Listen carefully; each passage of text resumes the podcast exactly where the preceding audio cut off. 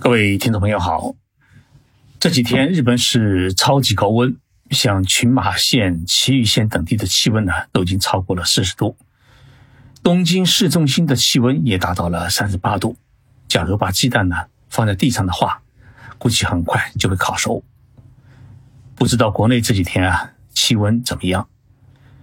日本人说，我们现在正在遭受新冠病毒与超级高温的双重打击。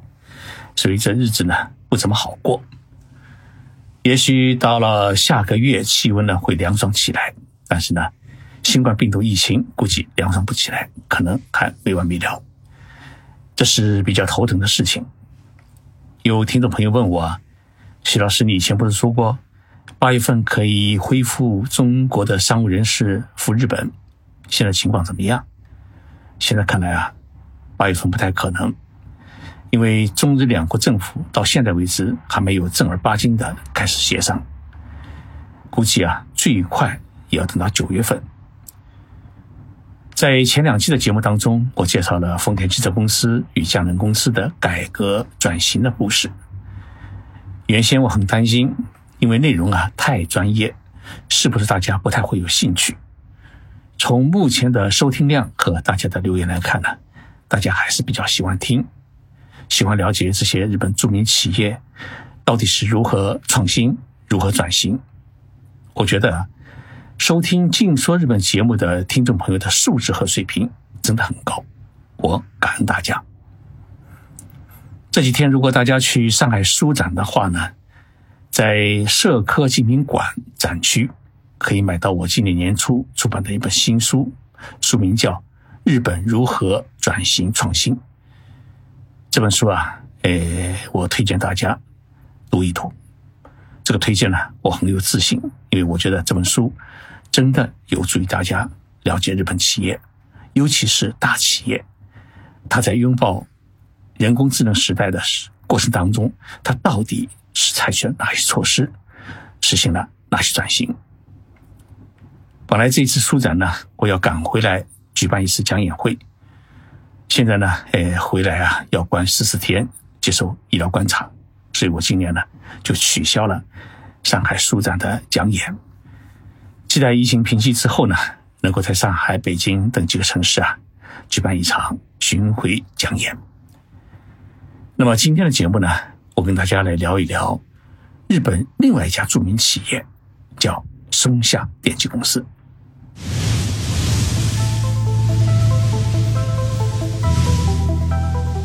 任你波涛汹涌，我自静静到来。静说日本，冷静才能说出真相。我是徐宁波，在东京给各位讲述日本故事。假如问一百个人同一个问题：松下电器是一家什么公司？估计啊，九十个人会回答，它是一家家电公司。这个答案有错吗？没错，但是呢，松下电器公司社长叫井贺一弘，他不愿意听这句话。二零一二年，井贺出任了松下电器第十八代社长。松下电器的那个时候的经营的赤字是高达了七千五百亿日元，相当于是四百九十三亿人民币。如果创始人松下幸之助天上有灵的话，他一定会呵斥我们：你们每天在干什么？这句话呢，是景鹤社长对他们员工所说的。我没有见过松下幸之助先生，凡是见过松下幸之助老先生的人啊，哎，都这么说：说松下先生呢个子很小，但是呢胆子很大。一八九四年，松下先生出生在。日本的和歌山县的一个叫，诶河佐村，因为家里啊，诶有一棵很大的松树，家就在松树之下，所以取了一个姓叫松下。读小学四年级的时候，因为父亲投资大米市场失败，所以松下先生呢，他不得不停学，从九岁开始，在一家铁匠铺里面做童工，后来呢，又去一家自行车车行做工。一直做到十六岁，他才正式进入了大阪电灯公司，也就是现在的关西电力公司工作。当时呢，大阪一般家庭已经开始普及电灯。那么松下先生呢，他是负责安装电线和电灯，在当时啊，这是一个很高的技术活。一九一七年，松下先生呢决定离开已经工作了七年的大阪电灯公司，开始自己创业。一九一八年，松下电器制作所在大阪市北区的松下家里面诞生了。那么松下先生呢，请了自己的妻子。还有小舅子叫井之穗男，井之先生啊，诶，在二战之后呢，他是创办三洋电机的创始人。那么松下先生还请了两个朋友帮忙，也就四个人开始了松下电器的创业生涯。刚开始的时候呢，是生产电灯插座，后来呢，又生产自行车的照明灯和干电池，在。上个世纪三十年代，松下已经开始生产电风扇，后来呢，在生产洗衣机、电冰箱、电饭煲、收音机、电视机等等，凡是与生活相关的产品啊，松下电器几乎都生产。所以呢，松下电器有个绰号叫“杂货工厂”。到一九八九年，松下先生以九十四岁的高寿。离开这个世界的时候啊，松下电器已经成为世界著名的综合家电王国。一九九零年的时候，日本泡沫经济发生了崩溃，日本经济呢从此开始了长期低迷的状态。那么松下电器公司虽然没有倒闭，但是呢，松下电器也陷入了一个不死不活、产品老是老三样的这么一个状态。所以呢，人家说啊。松下电器成了永远不变的日本企业的一个象征。尤其是松下后来是出于情谊收购了松下电工和三洋电机，结果呢，令公司出现了严重的呃经营辞职。松下电器的现在的社长叫景鹤，天津的津，祝贺的贺。那么景鹤社长呢是在一九七九年大学毕业的。毕业以后呢，他就进入了松下电器公司工作，一直在电器、电脑等研究所和事业部门工作，也担任过几家子公司的社长，是一位松下公司自己培养出来的地地道道的松下人。那么担任社长之后呢，景鹤他面对着不死不活的松下，实施了四大改革。第一大改革。是告别等离子电视机产业。电视机曾经是松下电器投资最大的事业部门，也曾经给松下带来过无限骄傲的辉煌。但是进入二十一世纪呢，越来越多的人开始远离电视机，导致电视机销售量逐年下滑。尤其是六家等离子液晶板制造工厂是年年亏损。成了松下电器啊，呃，一个很大的一个赤字的包袱。那么到了二零一三年一月份，松下电器呢就宣布关闭在上海的等离子面板工厂，让等离子电视机从中国市场是全面撤退。第二代改革呢，呃，是玻璃半导体产业。松下电器在作为高端数字家电用的 LSI 芯片领域啊。曾经具有较强的竞争力，但是随着英特尔、三星的挤压，松下在半导体领域的收益啊，它逐步陷入了一个亏损状态。那么，景和社长在半导体业务上面，他画了一条红线。这条红线是，如果达不到百分之五的营业利润额，或者逐年连续赤字，都将实行剥离或者出售。结果呢，松下就把芯片与日本另外两家半导体制造商，一家叫呃瑞山，还有一家是富士通，跟他们合资成立公司。结果呢，半导体事业从松下的整个版图当中，它消失了。第三大改革是打破事业部门的壁垒，实行公司内部化。景鹤社长上任的时候啊，松下总共有三十七个事业部门。那么他对公司事业结构啊实行了改组，对事业部门实行了整合重组，并实行单独的经营核算，按照内部公司化的模式进行管理，强化创新能力，汇聚各种人才。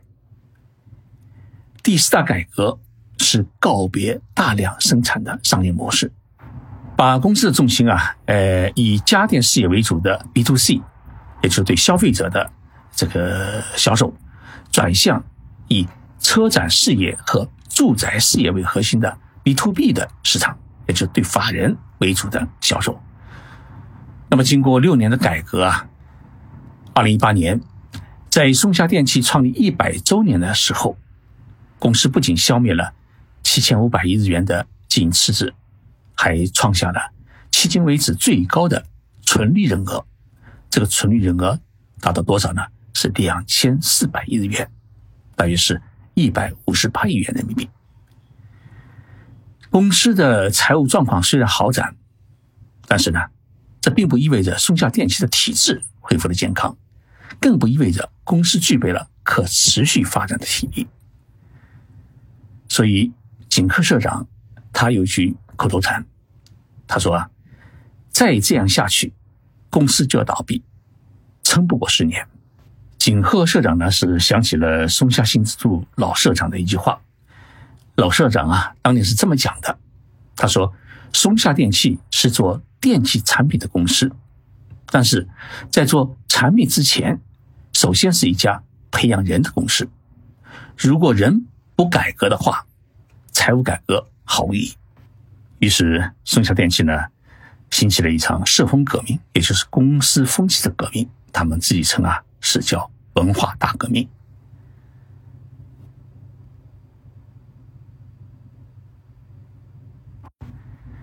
二零一七年啊，松下电器将新组建的三大核心公司之一的联合解决方案公司，英文叫做 CNS，这家公司把公司总部呢。从大阪的门真市搬迁到了东京。大家可能不知道门真市是一个什么地方，它是一个工业城市。一百年来啊，它一直是松下电器的总部。为什么要离开承续了百年的公司创业总部，单独搬迁到东京来呢？这家公司的社长叫筒口，他说出了原因。他说啊。门真的地方啊，实在太小，信息量为零。他说：“我的一盒名片啊，放了一个月都没见少几张，因为客人没有。在一个信息爆炸的时代，将公司总部依然放在一个偏僻的地方，无异于呢将自己锁在一个笼子里面，永远无法突破和创新。所以，同口社长呢，不仅动了总部，而且还彻底打破了以往的。”组织状态，实行公开自由办公制度，也就是说，每一个员工、每一个干部是没有固定位置的，完全是一种自由开放的一种办公方式。所以，有人到 CNS 的新总部去找社长，结果找老半天啊，就一直没有找到社长办公室。结果呢，秘书室很不好意思的告诉他：“对不起。”他说：“我们的社长没有专用的办公室。”从这个例子当中啊，我们可以看出，松下电器的文化大革命，首先是革社长自己的命开始的。那么，社长的座位在哪里呢？就在一个集体办公区的一个角落。不仅是社长，公司所有董事都没有自己的办公室。通过社长说啊，这种公开办公制度，它最大的好处是有事情。商量时啊，相关几个部门的人凑在一起聊一聊，就可以达成一致的意见，并迅速落实执行。而公司的管理层干部有什么事呢，就可以直接走到我社长的办公桌前，不需要预约，不需要敲门，直接跟我聊就行。这样呢，经营可以实行透明化，信息可以实行公开化，沟通实行便利化，决策呢实行迅速化。可以打破死水一潭的松下体制，激活整个公司自上而下、自下而上的一种创新的激情。松下电器公司啊，除了组建这么一家呃系统解决方案公司之外呢，还另外组建了一家核心公司，叫中国与东北亚公司。那么这家公司呢，是主要管松下的家电事业。景和社长他已经公开表示，他说这家公司总部没有必要留在日本，可以放到中国去。也就是说，他考虑把整个松下家电事业的总部。搬到海外，搬到中国，所以我们各地有能力招商的部门啊，哎，大家都要想想怎么能够把松下的家电事业总部能够招到自己的市里面来。松下电器呢，已经迎来了创立一百周年，那么接下来的一百周年，松下电器应该如何接受挑战？景和社长在公司成立一百周年大会上面啊，他说了这么一段话，他说。松下的存在意义是让人们的生活变得更美好，因此呢，松下要成为一家经营、提高生活事业的公司。但是要做到这一点，单凭自己的单独慢干是不行的，必须要有合作伙伴们共创新事业。在与合作伙伴共创新事业的同时，让每一个人提高自己最适合自己的生活。那么，基于这个想法啊，松下要以家这个空间为基础，推出一个崭新的经营理念。这个经营理念呢，就叫做 Homex。Homex 是一个什么东西呢？就是一个靠近每一个人，和他保持三百六十五天、二十四小时不间断的信息创通连接，并以此来理解这个人现在想要什么的一种信息基础。在获得他的需求信息基础上面，为他提供适合他那个时候心情的音乐，或依据季节或天气的变化，想要提供料理食谱，为每一个人量身打造他所最需要的生活的服务，让每一个人都能感觉到生活的快乐和价值。为了践行这一个理念呢，松下电器公司啊，它首先强化了家庭室内装潢事业，为人们提供旧房改造和室内的新装潢，让老房子呢具备人工智能时代的新居住元素，让万物相连的理念体现在新的居住空间当中。而为了实现这一理念呢，松下不仅仅提供自己全套的人工智能的家用电器，而且呢。还与住宅建设公司、装修公司、电器量贩店，甚至跟亚马逊网络销售平台合作，实现事业的共创，寻求事业的双赢。所以，松下电器啊，它今后不再是一家综合的家电企业，它将成为一家不做东西的综合家电的服务企业。松下电器不再通过卖东西，而是通过卖服务来美化人们的生活。让松下电器啊成为日本乃至世界各国人民的一个生活基础，这就是松下电器的一种新追求。